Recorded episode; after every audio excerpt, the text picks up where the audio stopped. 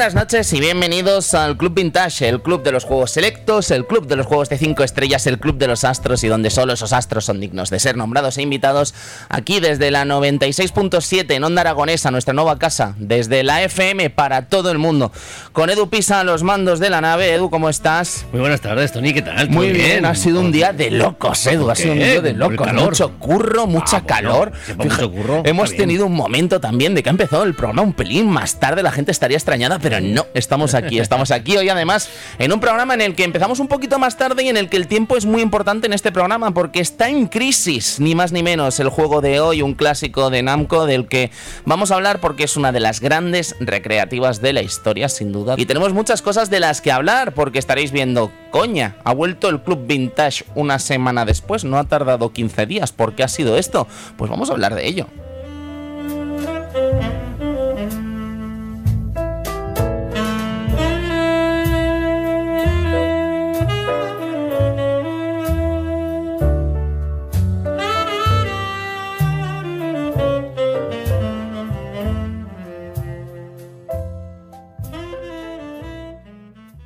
Bueno amigos, después de darle muchas vueltas al Club Vintage y lo que está significando para mí este regreso del Club Vintage y lo que me está llenando cada vez que salgo de Onda Aragonesa, eh, tras grabar uno de los programas, he estado dándole muchas vueltas y he querido ser fiel a mí mismo y a algo que os dije cuando empezó este programa y lancé esta campaña de Patreon que le acompañó.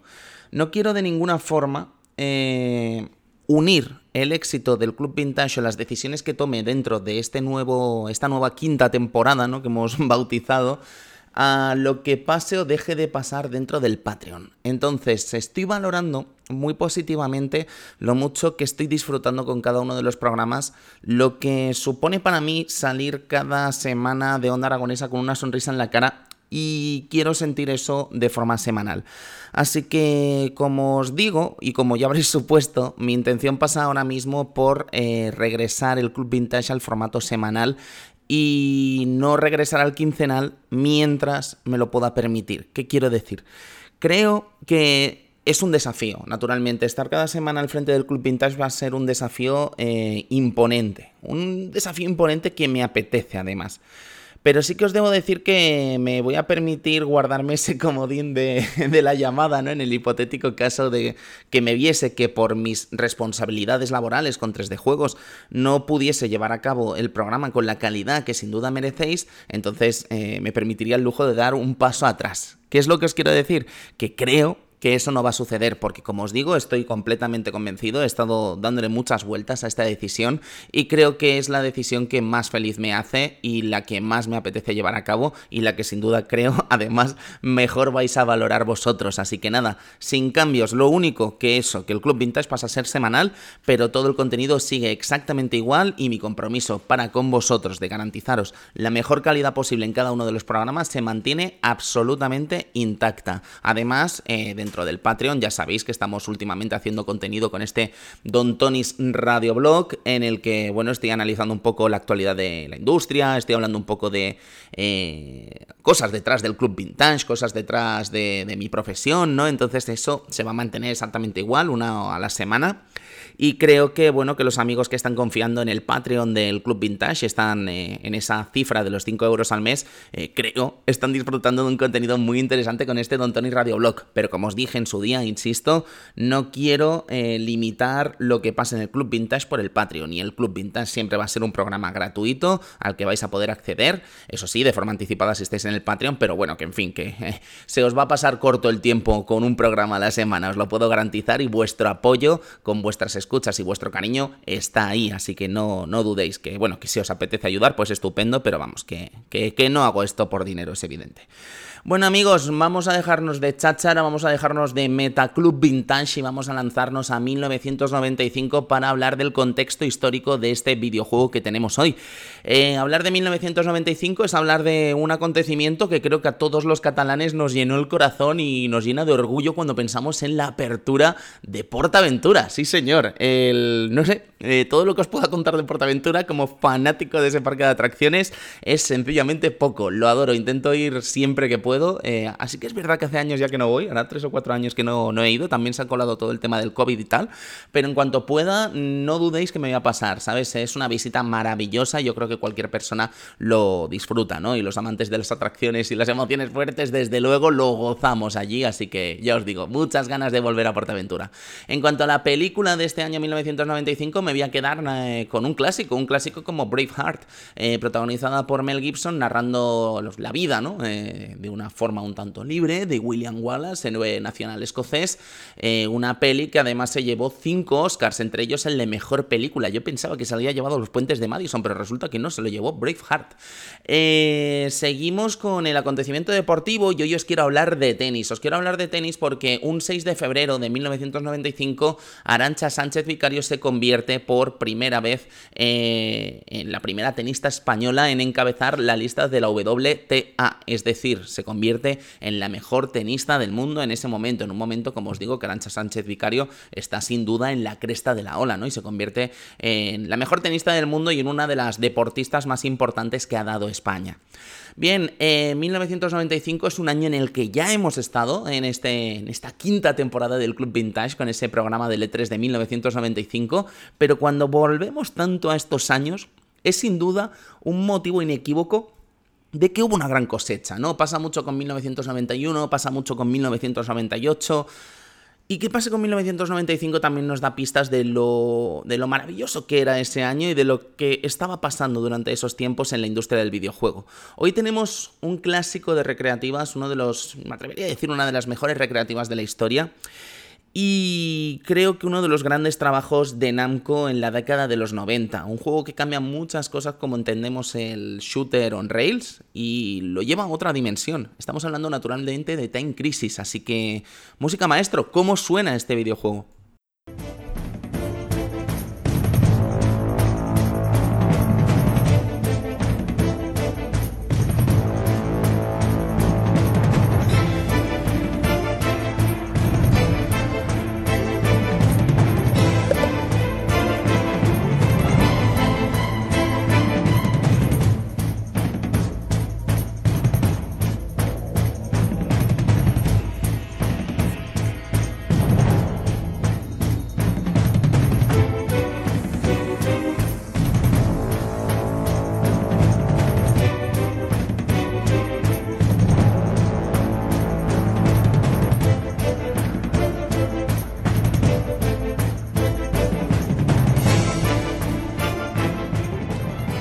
Time Crisis, em, yo creo que al final eh, vamos a estar viendo un poquito, y no solo la historia de Time Crisis, ya, estáis viendo yo creo que este regreso del Club Vintage al final no está tratando solo del videojuego que tratamos, sino también un poco de un tema que va relacionado, ¿no? En el caso del Marvel vs. Capcom, naturalmente la semana pasada fue todo este asunto del origen, ¿no? del crossover entre Marvel y Capcom. En el E3, naturalmente, hemos tenido toda esa historia antes del E3 de 1995. Y hoy en el día de hoy vamos a hablar también de eh, lo que suponen los juegos de Light Gun para los videojuegos de los años 80 y 90. Pero incluso nos vamos a ir un poquito más atrás porque creo que si tuviésemos que hablar de un antepasado de los videojuegos, tendríamos que hablar precisamente de estos juegos de pistolas y de estos juegos recreativos, ¿no? Que de alguna forma fueron los antepasados, ¿no? Del videojuego. Pero tenemos que hablar de Time Crisis al, al final, tenemos que hablar de uno de los grandes videojuegos de Namco en los años 90, tenemos que hablar de la que es sin duda una de las grandes recreativas de éxito de estos años y por supuesto hay que hablar también de este port que se lanza en PlayStation. Un port, por cierto, que os debo reconocer que eh, lo recordaba mucho mejor. Eh, creo que tener el gusto también de estar disfrutando en la ciudad de Zaragoza de Arcade Levels, que es uno de los grandes eh, una de las, yo diría que es uno de los grandes salones recreativos que existen ahora mismo en toda España, ¿no? De estos salones recreativos que están renaciendo de alguna forma con tarifa plana, ¿no? De pagar 10 euros y poder disfrutar durante toda la tarde o todo el día, ¿no? De, las recreativas que se encuentran en este local. Eh, Arcade Levels, aquí situado en Cuarte de Huerva, tiene precisamente un Time Crisis, ¿no? Y reencontrarme con el Time Crisis original y luego ver el Time Crisis de PlayStation 1 ha supuesto como una decepción, porque no recordaba eh, que fuese tan humilde, ¿no? El port. Hay que entender también que cuando hablamos de ports eh, hay que ser también un poco constructivo, ¿no? Porque no siempre las adaptaciones de recreativa consola eh, lucían como se esperaba, pero en este caso, pues, ¿qué queréis que os diga? Eh? Bastante era que estuviese luciendo Time Crisis como estaba luciendo en PlayStation 1, ¿no? Pero hablaremos luego, si os parece bien, de ello, de este port tan famoso, ¿no? Y de esta G-Con que se convierte en uno de los grandes periféricos históricos de PlayStation 1. Bien, hablábamos de eso que mm, si hablamos de la historia del videojuego y retrocedemos de alguna forma a su antepasado más significativo, creo que hay que acudir precisamente a las ferias y los puestos de juego con premio o como se le llamaba en Estados Unidos, eh, juegos Redemption. Sin duda, creo que ahí los juegos de, disparos han tenido siempre mucho que decir, convirtiéndose casi en uno de los dinosaurios del videojuego. Yo creo que la relación precisamente de entre estos videojuegos y los juegos de eh, disparos, si la analizamos en cuanto a las idas y venidas de los primeros años de las consolas domésticas, veremos que las pistolas, de alguna forma, siempre han estado incluidas en la ecuación de los lanzamientos, ¿no? Porque si vemos Magnavox Odyssey, si vemos Master System, si vemos NES, si vemos la propia Atari, o sea, siempre había como una pistola, ¿no? De alguna forma. Entonces, eso también es interesante. De hecho, eh, como decíamos, si quisiéramos ver ese antepasado, eh, tenemos que irnos a los orígenes de los propios recreativos, ¿no? En el origen del propio recreativo de disparos eh, no hay que irse a los años 80, a los años 70 o a los años 60, hay que irse al siglo XIX. Hay que irse a un libro muy interesante llamado Automatic Pleasures, en el que su autor, Nick Costa, habla que la primera patente de un recreativo de disparos corresponde al año 1887. Su autor es William Reynolds y el inventor, eh, el invento se llamó Automatic Shooter.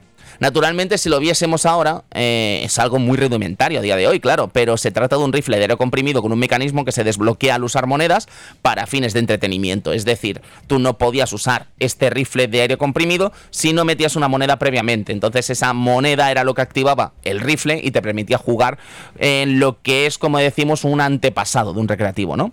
Sin embargo, aunque esta es de alguna forma la primera patente, si nos vamos a lo que es el primer juego de disparos electrónicos, tenemos que irnos a 1896 eh, y hablar de JL. McCullough los juegos de pistola, en los que vamos a entrar en un lío bastante rocambolesco de patentes de unos, patentes de otros, unos que se, que se adelantaban, otros que retrocedían, eh, basaban su jugabilidad naturalmente en el disparar objetos y obtener premios a cambio. Entre otras cosas, pues imaginad en esos momentos, ¿no? Caramelos, cigarrillos o puntos intercambiables por otros premios. El modelo Redemption que tantas veces de hecho hemos repasado quizá aquí en el Club Vintage, ¿no?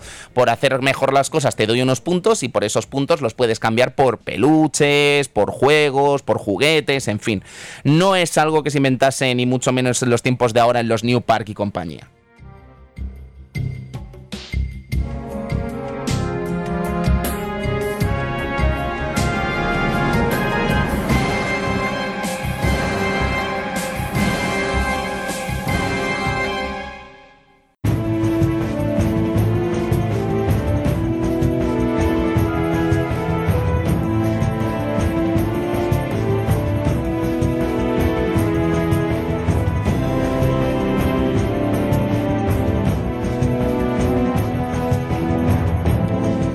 Si tuviésemos que hablar de lo que es el primer videojuego, bueno, primer juego, mejor dicho, decir videojuego sería decir mucho. El primer juego funcional con rayos de luz o con disparos de rayos de luz, hay que irse a, entre por las fuentes consultadas que he tenido, al Rayo Light Rifle de Seaburg de 1936, que como no podía ser de otra forma, el objetivo no era otro que disparar objetos, en este caso patitos. Eh, ¿Cómo funcionaba esto? Pues bueno, pues imaginad, ¿no? Los patitos y tal, dispararlos eh, y de alguna forma el mecanismo hacía como que les habías disparado.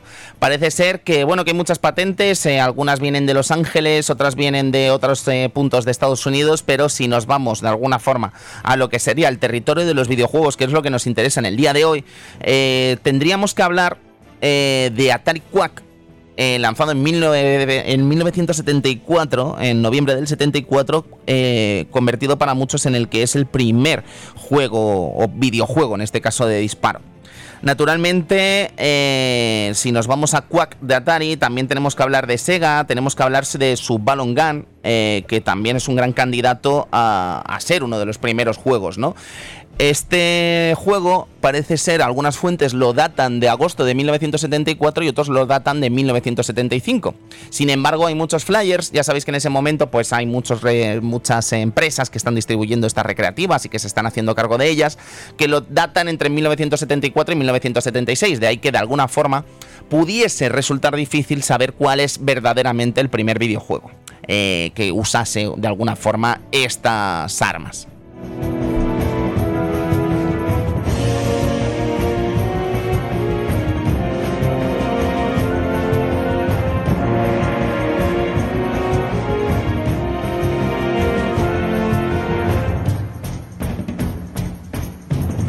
Pero como estábamos hablando antes de Magnavox Odyssey, de Master System y compañía, me gustaría de alguna forma pararme a hablar de algunos accesorios ¿no? que se han hecho famosos dentro de los videojuegos y que de alguna forma han sido parte totalmente mmm, representativa de algunas de las consolas más importantes de la historia.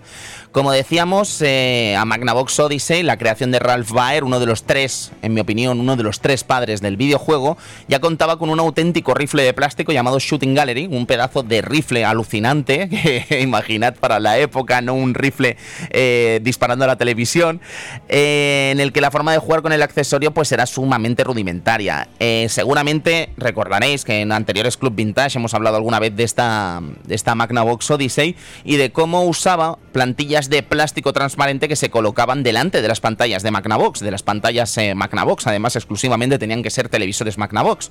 Bueno, pues para disfrutar de Shooting Gallery necesitabas una de estas plantillas y un segundo jugador moviese el objetivo al que se debía disparar. Como digo, es muy rudimentario, pero es auténtica historia del videojuego. Si tenemos que hablar de otro referente de las pistolas de, la, de las pistolas de luz, hay que hablar evidentemente de la NES Zapper, la mítica pistola de 8 bits de Nintendo. Es un auténtico clásico que ha cobijado clásicos e imprescindibles como Duck Hunt, Hogan Sally o otros videojuegos como The Adventures of Baloo Operation Wolf o Will Goodman, como algunos de estos clásicos que se han lanzado en la consola de 8 bits. La máquina se lanzó, bueno, esta, mm, esta consola, esta NES, se reestrenó de alguna forma la NES Zapper a principios de los 90 con otros colores porque, bueno, eh, de alguna forma en Estados Unidos eh, las jugueteras empezaron a prohibir que las mmm, Zapper o las consolas, o sea, las pistolas de juguete se pareciesen a armas de verdad. Parece ser eh, que hay dos eh, motivos al respecto de esto. El primero es que parece que muchos ladrones usaban las armas de juguete para hacer sus crímenes. Eh, entraban a los sitios a robar con pistolas de juguetes y no se podía a priori ver que eran pistolas de juguete.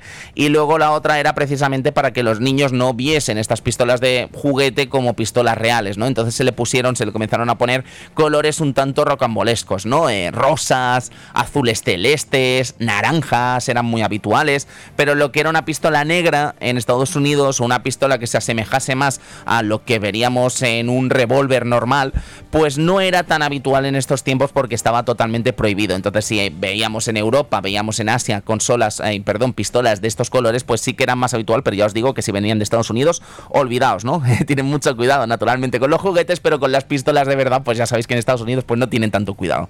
En el caso de Sega, tenemos que hablar de la Lake Pfizer, que es eh, elegante y vestida, como no, de color negro, con un diseño que a mí me recuerda mucho a un diseño futurista, ¿no? De pelis como Robocop y compañía, a lo mejor echándole un poquito de imaginación infantil, ¿no? Pero bueno, dio cobijo a juegos tan míticos como el Operation Wolf, Rambo 3 o Laser Ghost. Creo que Master System, pues no es una consola que haya tenido muchísimos juegos de disparos, ni mucho menos, pero sí que había cierta calidad con estos títulos, ¿no? Entonces, si querías jugarlos, necesitabas sí o sí esta Light Phaser.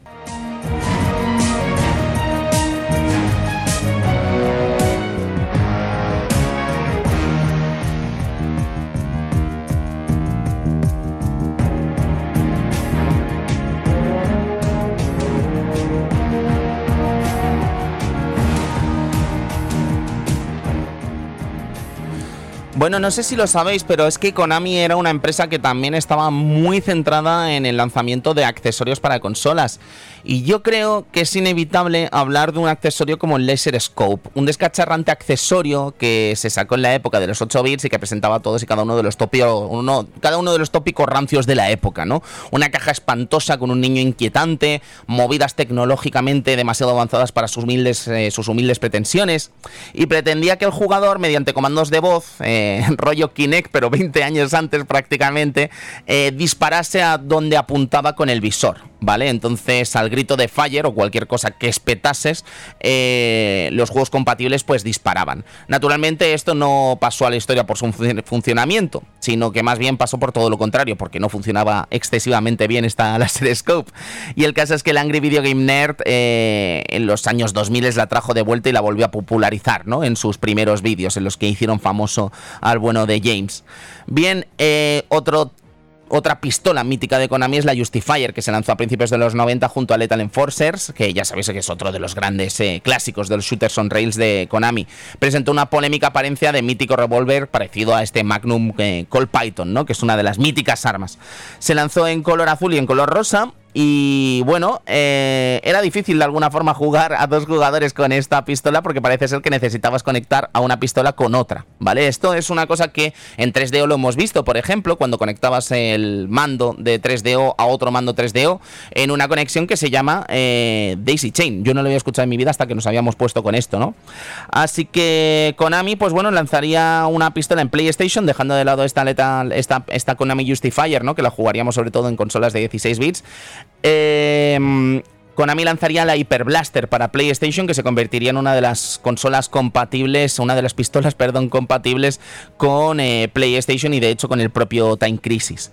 De hecho, sería Hornet Owl en el año 1995, un título que era compatible con esta pistola, que su portada estaba dibujada ni más ni menos que por Masamune Shirou, un clásico mangaka, tras obras tan míticas como Ghost in the Shell, Dominion o Appleseed. La locura sin embargo, ahora que hemos pasado de Konami de largo, yo creo que estaba en los 16 bits con las dos pistolas que lanzaron tanto Sega como Nintendo. La primera es, naturalmente, la Nintendo Super Scope, que no sé vosotros, pero yo la primera vez, la verdad es que me pareció una de las cosas más increíbles que había visto en mi puñetera vida, ¿no? Era un pedazo de bazooka, eh, recuerdo que lo vi en aquel vídeo mítico de pura dinamita, ¿no? Y era un accesorio que yo creo que volaba las mentes de todos los usuarios que alucinábamos con ella. El accesorio se lanzó primero en Occidente en el año 1992 y desembarcó en Japón en el año 1993. Este monstruo utilizaba seis pilas AA y su funcionamiento no era el típico otros accesorios de pistolas de luz, sino que requería un receptor que se ayudaba a gestionar mejor la calidad de detección para disfrutar mejor de los juegos, lo cual era bastante gratificante si lográbamos configurar este accesorio. Con el accesorio se incluía un pack de 6 juegos, pero no tuvo grandes videojuegos representativos más allá de eh, Terminator 2 de Arcade Game, Yoshi Safaris o curiosidades como el Lamborghini American Challenge y Lemming 2 de Tribes, que resulta que eran compatibles con este Nintendo Super Scope, algo que como os digo tampoco tenía ni idea hasta que me he lanzado la investigación de estos juegos. Y diréis, ¿cómo puede ser compatible un juego de coches con una pistola láser? Bueno, pues resulta que si un segundo jugador conectaba el Super Scope, eh, recibía nuevos modos de juegos y básicamente consistía en disparar a los rivales para llenar el camino del coche protagonista. Una tontería mm, añadida a este videojuego que, vamos, que yo creo que era difícil de adivinar, ¿no? Yo creo que era más como un truco que otra cosa. En el segundo, en el Lemmings 2, pues parece ser que años después del lanzamiento del juego se supo que un usuario con la Super Scope eh, podía disparar a los Lemmings y hacerlos explotar con... Sí, sí, sí acertábamos, ¿no? Una tontería también añadida en este mítico videojuego de Lemmings 2, pero que bueno, que si queríamos sacarle partido a la Super Scope con el Lemmings 2, pues ahí estaba. En el caso de Mega Drive no se quedó atrás y lanzó la Menacer, ¿vale? Que también era una suerte de, de, super arma loca para Mega Drive que se lanzó en el año 1992 y que era compatible de hecho con Mega CD. Esta, bueno, eh, sirvió sobre todo para acompañar a Terminator 2 de Arcade Game y parece que en Estados Unidos tenían intención de lanzar todo tipo de minijuegos compatibles con Menacer en Mega Drive eh, dentro de los distintos juegos de éxito que se acabaron lanzando o que se intentaban lanzar eh, por parte de Sega. Pero parece ser que que la idea no acabó fructificando y se acabó abandonando. Por lo tanto, la pobre Menacer quedó un tanto abandonada dentro de las ah, dentro de los armarios, ¿no? De los usuarios de Mega Drive. Se cuentan con los dedos de dos manos, de hecho, la cantidad de juegos compatibles con Menacer y a pesar de su espectacular diseño no pasaría la historia como algo memorable dentro de la historia de Sega.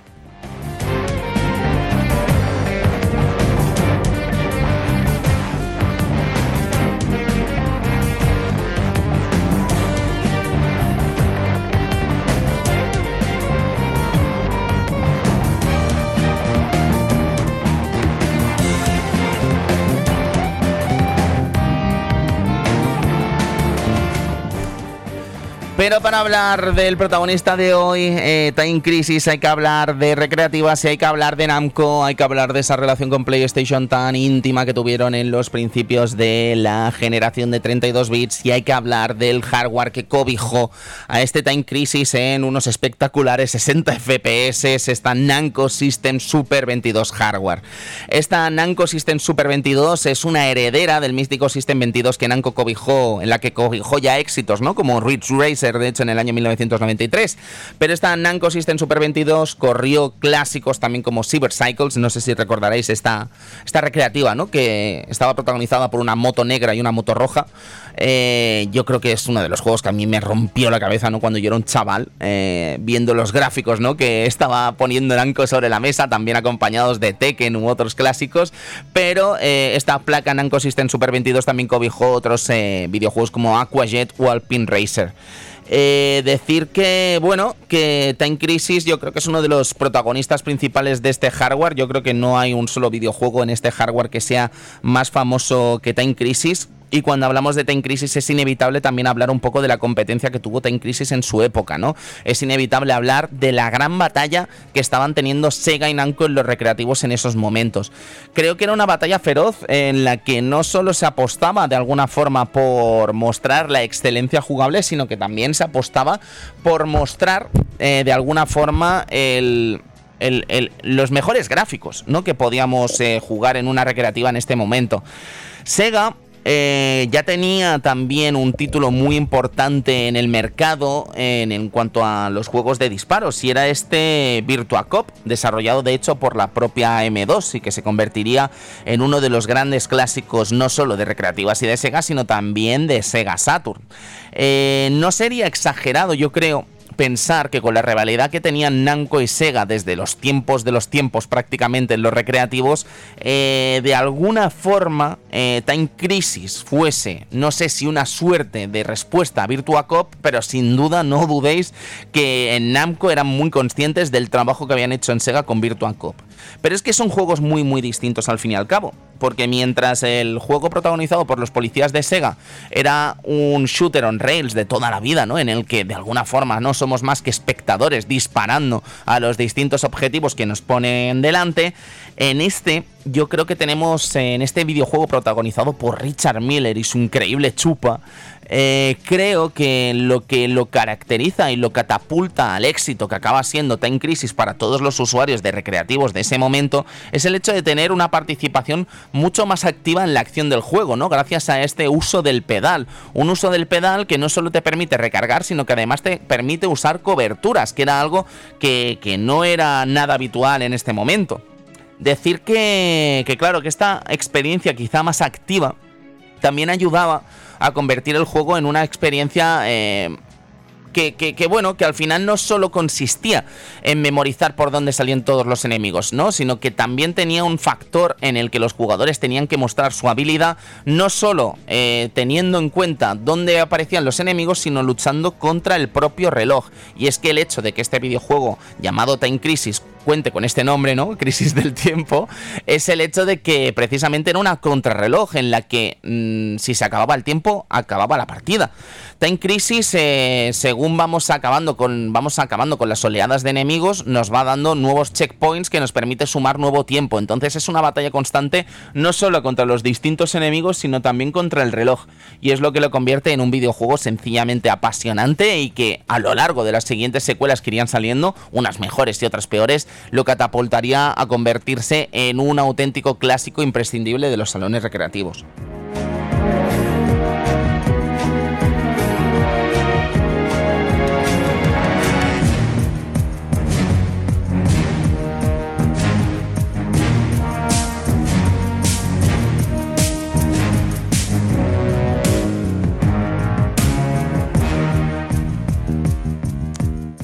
Además, está en crisis, em, creo que hace una cosa muy bien, muy bien, y es el hecho de que no es un videojuego excesivamente largo, es un videojuego de tres niveles con situaciones eh, muy distintas entre sí, con escenarios muy distintos entre sí, que nos llevan a un país ficticio llamado Cersei. El objetivo de nuestro protagonista, Richard Miller, no es otro que rescatar a Rachel, la hija del presidente que ha sido raptada por Sherudo, un ex dictador con un único objetivo, recuperar el poder y la hegemonía de Cersei. Sin embargo, parece ser que tras las sombras hay un tipo llamado Wildo, que es el gran villano de la saga en realidad, que es el que nos va a poner en apuros. Entonces, Richard va a tener que convertirse en un soldado de un solo, un ejército de un solo hombre y acabar con toda la amenaza que es el propio, el propio Sherudo y todos sus allegados. Decir que el juego, además, está en crisis, eh, algo que siempre ha tenido curioso y que se ha respetado prácticamente en todas las entregas de la franquicia, es el juego que ha tenido con los colores. Es decir, eh, los enemigos eh, están vestidos de colores distintos y cada uno significa una cosa. Si os fijáis, los de azul no suelen tener eh, gran acierto con el, eh, con, contra, contra, el propio jugador. Pero los de rojo son los peligrosos, son los que tenemos que tener siempre en cuenta y los que tenemos que memorizar. Eh, hay enemigos que naturalmente visten de otro color porque no solo atacan con pistolas, sino que atacan con granadas. O hay otros que incluso atacan cuerpo a cuerpo. La cuestión es que este uso del color lo veríamos representado también en Time Crisis 2, lo veríamos en Project Titan, que es la secuela original de este videojuego en PlayStation, lo veríamos en Time Crisis 3, Time Crisis 4, incluso en el infame Time Crisis 5, que es quizá una de las entregas menos populares porque también se lanza, si no me equivoco, en el año 2015 y ya es difícil no acceder a estos videojuegos en recreativos en los tiempos que corren, pero yo sí que tuve la ocasión de jugarlo en Osaka, en Japón, con muchísima ilusión y la verdad es que me pareció una producción absolutamente decepcionante y fuera de lugar. La cuestión, volviendo a Ten Crisis 1, no nos vayamos por las ramas, decir que estábamos hablando de eso, de que son tres niveles, tres niveles muy diferenciados entre sí, que nos van a llevar a sitios tan diferentes como un puerto, nos van a llevar a una fábrica, nos van a llevar a un castillo, nos van a llevar a una situación... Eh, en un laboratorio y, en fin, eh, escenarios muy distintos entre sí en una partida que no suele durar más de media hora, ¿no? Eh, de hecho, incluso la puntuación también tiene muy en cuenta lo que es el tiempo que hemos invertido en esta partida. La tendremos que luchar contra tres enemigos finales el primero es un tipo armado con garras que creo que también representa una de las escenas más míticas, ¿no? Que es esta cuando él se le es un tipo enmascarado y con garras que cuando acabamos con él se le rompe la máscara, ¿no? Y tenemos a nuestro protagonista Richard Miller que le envía un mantecao que lo deja cao en el suelo y seguimos con la partida, ¿no? El segundo sería la batalla con el propio Sherudo, en una batalla uno contra uno en el que se van sumando cada vez más allegados del propio Sherudo para complicarnos la acción, mientras en teoría tiene raptada la propia Rachel. Y luego la última gran batalla la tenemos en, en lo que es esta suerte de, de, castillo, ¿no? En la que batallamos contra Will Dog. Eh, al principio parece que es solo y además tiene escenas muy chulas en las que estamos batallando alrededor de una fuente, ¿no? En algo que después yo creo que sería famoso en videojuegos como Gears of War, ¿no? Con estas escenas míticas de, de, de la fuente del primer Gears of War pero se va sumando cada vez más gente a la batalla y tendremos que lidiar ¿no? con las habilidades de, de, teletransporte que tiene este Wild Dog para acabar con él. Eh, momentos muy míticos de este videojuego porque no solo como tenemos este asunto de usar las coberturas y de estar pisando constantemente el pedal que acompaña al videojuego para usar la cobertura y recargar, eh, Namco aprovecha no solo para poner de enemigos a los distintos eh, personajes, ¿no? que decíamos que están ataviados con ropas de distintos colores, sino que también tendremos que hacer frente a distintos objetos que nos van a complicar un poco la acción, ¿no? Entonces tendremos momentos en la fábrica en los que tendremos que eh, evitar algunos ganchos, tendremos que evitar que también nos hagan daño algunos objetos que salen disparados tras las explosiones y naturalmente tendremos que lidiar también con lo que son las explosiones de algunos elementos que están en el escenario eh, lanzados para facilitarnos un poco la tarea, ¿no? Si es lo que serían los barriles rojos de todavía, de toda la vida, ¿no? Los disparamos, y provocamos una gran explosión que acaba con los enemigos, lo cual también se traduce en una recompensa de tiempo que, como decimos en este Time Crisis, es absolutamente importantísimo para garantizar el éxito de la misión de nuestro querido Richard Miller.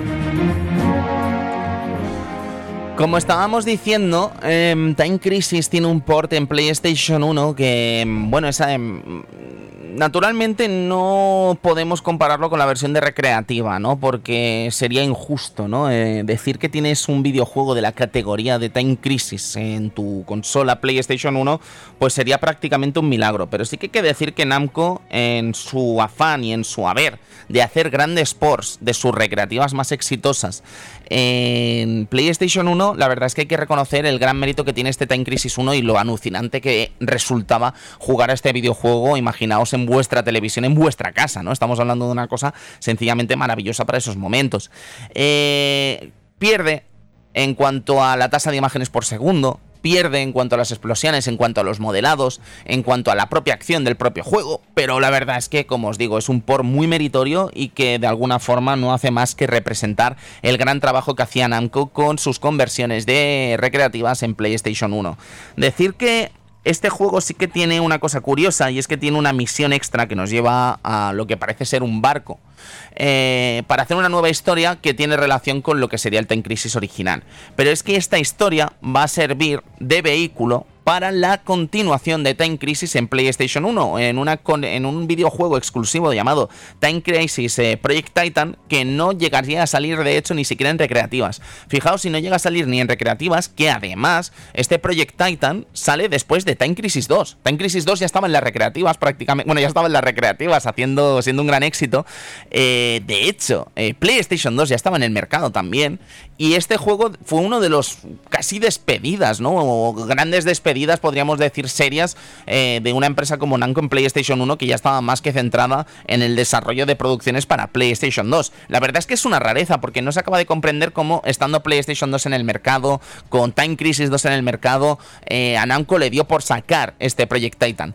Quién sabe si alguna vez, está naturalmente estoy especulando, ¿eh? pero quién sabe si a lo mejor es que querían quitarse el stock de las G-Con que les quedaron en los almacenes o vete tú a saber.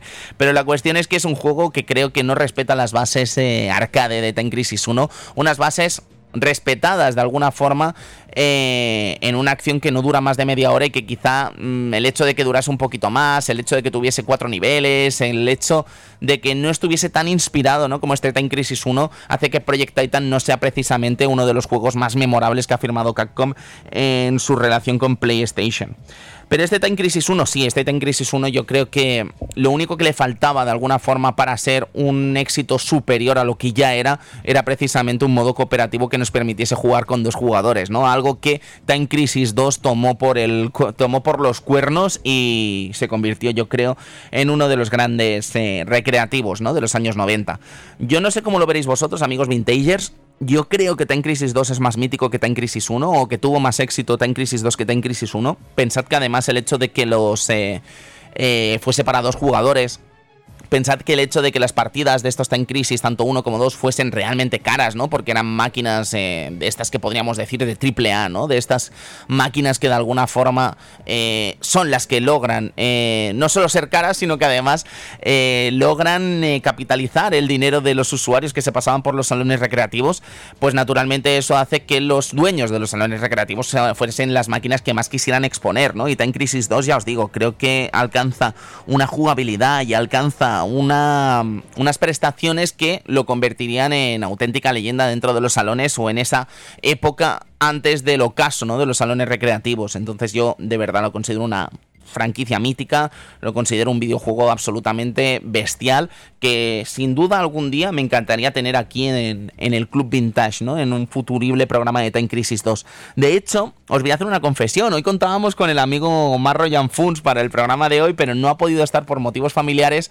Y Funs, em, de los. Yo creo que fue de las primeras cosas que supe de él, eh, cuando lo conocí tal en los tiempos de Arcadia Gamers y Game Over. Eh, recuerdo de haber ido con él a un centro comercial y decirme en el salón recreativo: Yo me paso el Time Crisis 2 con un crédito. Y decirle, hombre, Funs, eso es imposible. Y sí, sí, sí, se echó ahí su euro y prácticamente se pasó el juego en mis narices. No se lo llegó a pasar porque llevaba mucho tiempo sin jugarlo, pero llegó muy muy lejos y la verdad es que me pareció absolutamente meritorio. Yo creo que si el Funs hubiese estado calentito, se lo habría zumbado sin ningún problema. Pero este Time Crisis 1, eh, ya casi como despedida antes de dar pie al invitado que tenemos en el día de hoy, Decir que, que bueno, que, que, que, es que es difícil no catalogarlo como una producción memorable. Creo que demuestra la valía que tenía Namco a la hora de desarrollar estas experiencias como estas experiencias recreativas y creo que toma tres elementos base para convertirse en un auténtico éxito, ¿no? El pedal, los colores y el tiempo no era habitual, como estábamos hablando antes, no era para nada habitual eh, tener juegos en los que la participación del jugador en estos juegos de disparos fuese más allá del mero hecho de disparar, ¿no? De ser unos espectadores y disparar.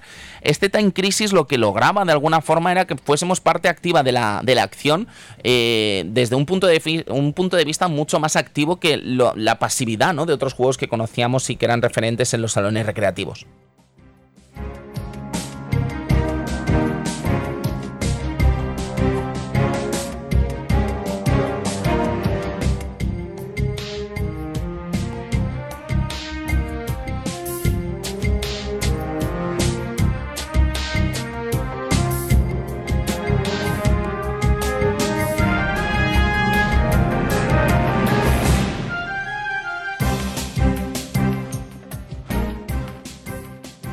Y bueno, y hoy en el programa del Club Vintage eh, tengo el gusto y el honor de dar la bienvenida no solo a un locutor de otro programa de podcast referente en esta podcastfera, sino que es un grandísimo amigo, es mi amigo Joshua C. Culture de Retro Entre Amigos. Joshua, ¿cómo estás, amigo?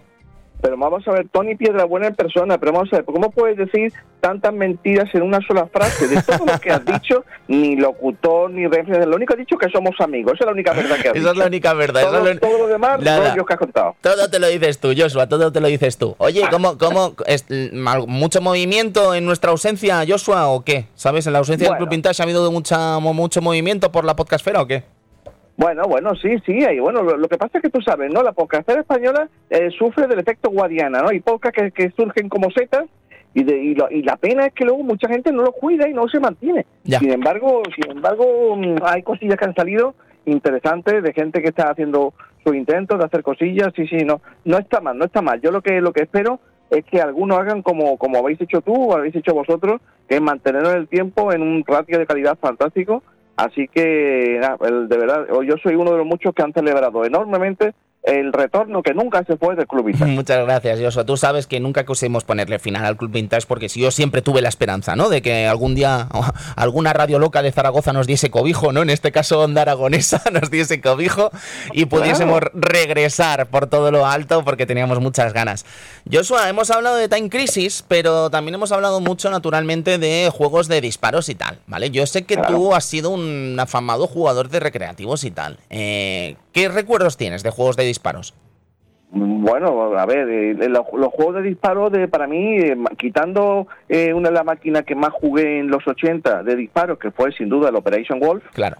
Eh, que es, vamos, todo el mundo la recordará, la, la, famosa máquina que era imposible no verla, te la ponían en un bar y aquello ocupaba lo que cuatro mesas, ¿no? Un, una máquina con, con dos UCI, que quién, quién, iba, quién, iba, quién iba a evitar echarle dinero a aquello, ¿no? Pero claro, cuando, cuando llega cuando llega Virtua Cop, que yo francamente en la zona donde yo, vi, donde yo vivo, en la zona donde yo me movía, eh, no lo vi, pero sí vi el en crisis, pues claro, eso fue para mí nuevamente un motivo para retornar a los arcades, a los recreativos, cosa que no que no no había dejado, pero sí es verdad que bueno, el 90 y algo, ¿no? 95, si no recuerdo mal, que cuando llega, llega el Time Crisis a España, pues claro, un motivo un motivo para, para, para acercarme al recreativo y echar unas partidas, sin duda. Además es que es una maravilla, Joshua, porque estábamos comentando antes, ¿no? Sobre la pasividad o, o, o, la actividad ¿no? de una máquina y otra. Eh, mientras uh -huh. que Virtua Cop, de alguna forma, eres un espectador que dispara, aquí eres verdaderamente eh, el puto Richard, ¿no? Quiero decir, eres realmente el tipo que está disparando, que se está cubriendo, que está recargando, el mítico action, ¿sabes? Yo creo, creo ¿tú, tú, ¿tú, qué eres más, de Ten Crisis o de Virtua Cop? De Ten Crisis, ¿no? No, Ten Crisis 100%. Ten Crisis. Yo soy de los tontos que se agachan. Yo soy, yo, yo soy de esos tontos que se agachan y, y, y aprieta la pistola y, y se, se pega al pecho hecho. Tío. Sí, sí, yo de esos son de esos tontainas que hoy que ahora lo, claro, claro, lo bueno es que claro, como como en aquella época no había smartphone, pues no, ahora, afortunadamente no hay vídeos que me pongan en evidencia.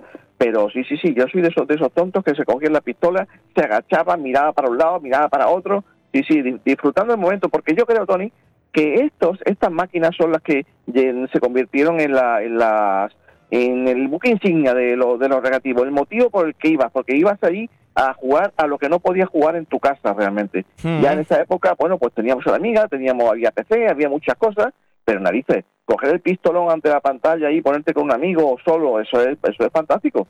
Ah, estábamos hablando naturalmente de Time Crisis 1 y del por qué tuvo en PlayStation 1, pero es que es muy diferente. Quiero decir, es que al final la recreativa, además, tío, acuérdate, Joshua, de lo que te iba a hablar y que no hemos hablado en el Club Vintage de hoy, que es la pistola de, de Time Crisis, tío.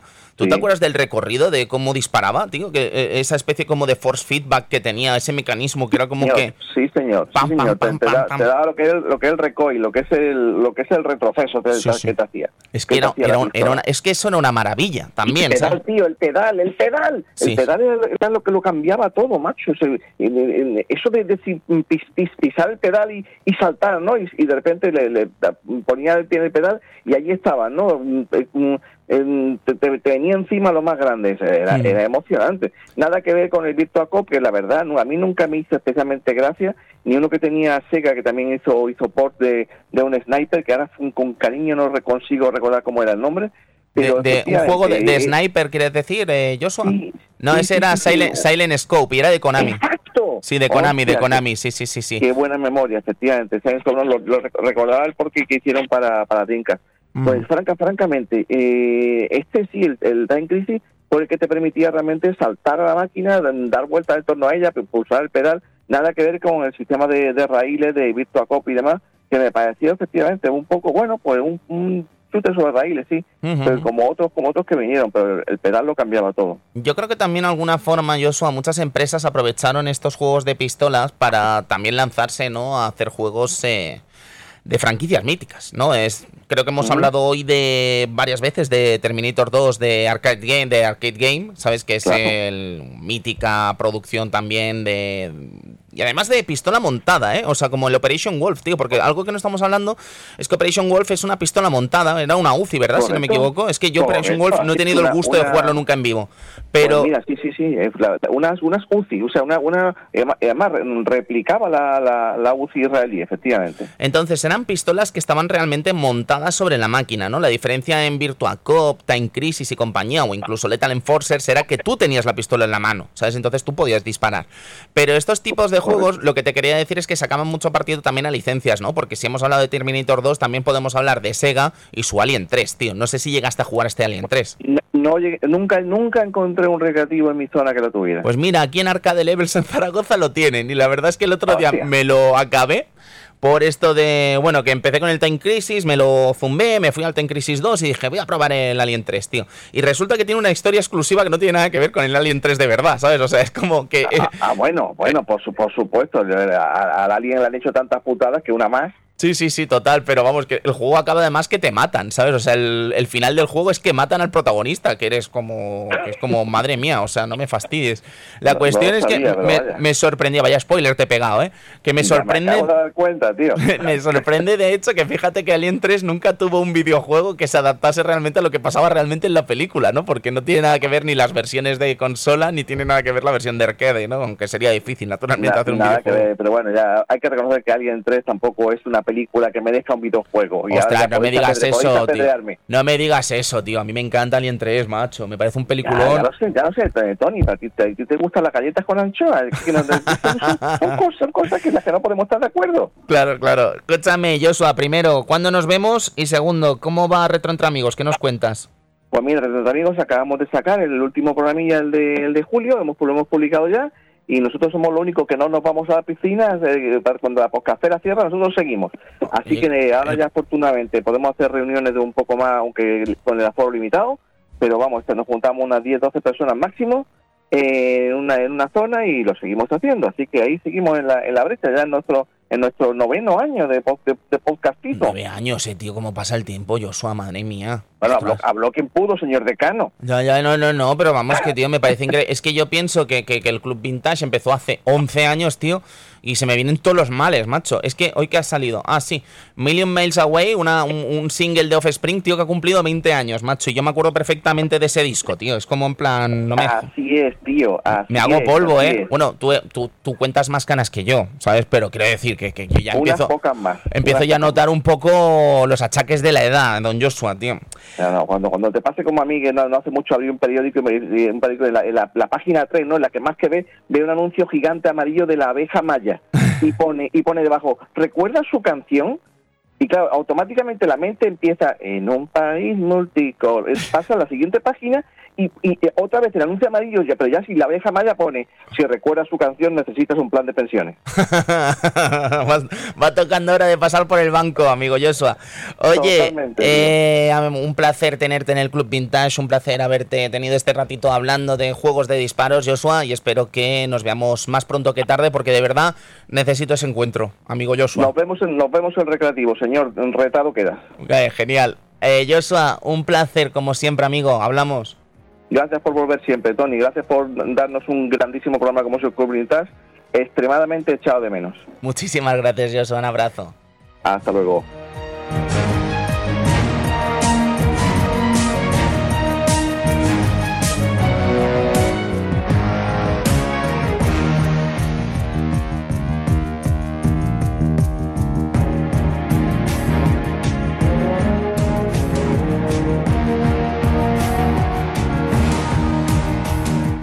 Y nosotros nos vamos a marchar con los juegos que vendrán. Juegos y algo más que no son juegos, pero bueno, en fin amigos, en resumen, Time Crisis, uno de los grandes recreativos de la historia. Eh, difícil, acceder ahora a este videojuego, desgraciadamente, porque ya sabéis los problemas que hay con las eh, pistolas, con las teles actuales, con las pantallas actuales y tal. Pero bueno, eh, nada, tirar de Teletubo, tirar de G-Con, tirar de PlayStation 1 y disfrutar de un gran clásico como es este videojuego de Namco.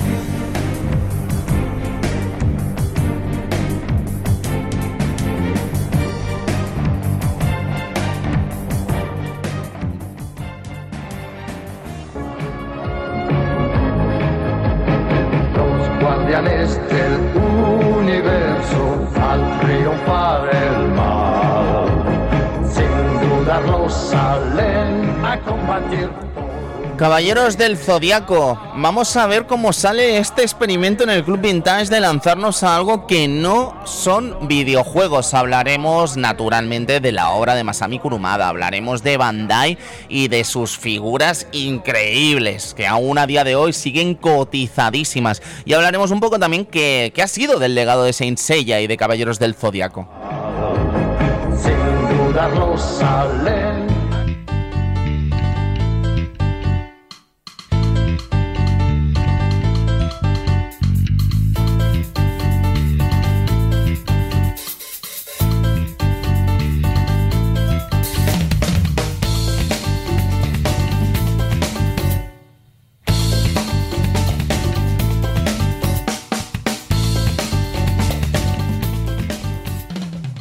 si hablábamos de una recreativa mítica como Time Crisis, ¿cómo no vamos a hablar de una recreativa tan mítica como esta secuela del legendario Outrun? Outrun 2, aquí en el Club Vintage, en el que va a ser el juego más contemporáneo que hemos tratado nunca en el Club Vintage. Una recreativa de éxito de Sega, probablemente, como dije la semana pasada, la última gran recreativa de la historia, en mi modesta opinión. Veremos si esa afirmación es osada o no en unas semanitas aquí en el Club Vintage con este programa de Ultran 2 que os adelanto ya tengo unas ganas locas de hablar del port de Xbox, un juego que me quitó muchas, pero que muchas horas de sueño.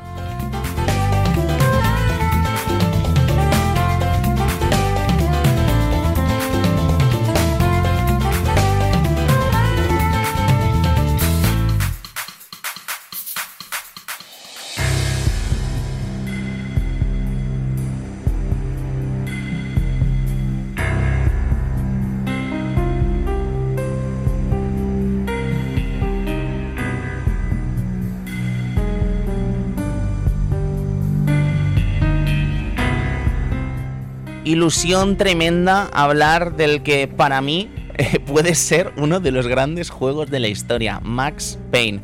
Nos vamos a hablar de Remedy, nos vamos a hablar de Sam Lake, nos vamos a ir a hablar de una de las grandes epopeyas mm, del cine negro hechas videojuego unas ganas tremendas de hablar de este Max Payne porque ya os digo, es uno de los grandes juegos de acción de finales, bueno, sí, finales de siglo, vamos a decir y muchísimas ganas de encarar este título también ciertamente contemporáneo dentro de los estándares que hemos estado manejando en el Club Vintage en tiempos anteriores. Deciros que sí, que os he dado un Run 2, os he dado Max Payne y os garantizo que el próximo juego que hagamos, todavía no os cuento la canción, va a ser un videojuego muy, pero que muy retro, pero tendréis que esperar a la semana que viene, a la semana próxima, para saber cuál es. Así que amigos, eh, Caballeros del Zodiaco, Outrun 2 y Max Payne. ¡Nos vamos!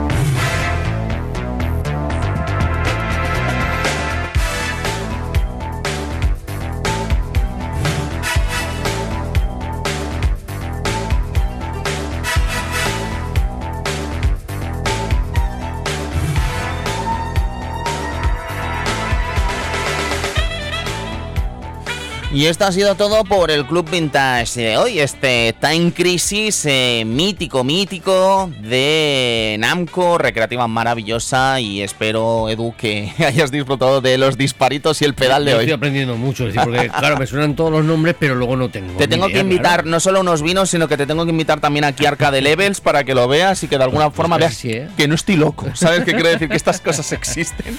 si, las los conozco cuando estás hablando y voy buscando por mi Google, voy buscando por ahí ¿De qué habla? Y, he visto la maquineta, digo, ostras, esta que era muy grande, muy grande. Sí, sí, sí, una máquina enorme. Edu, muchísimas gracias. Servidor de ustedes, Tony Piedra Buena se despide. Nos vemos en una semana aquí en Onda Aragonesa, en la 96.7, en su podcast y en sus eh, programas habituales. Así que nada, amigos, nos vemos. Muchísimas gracias y pasad buena semana.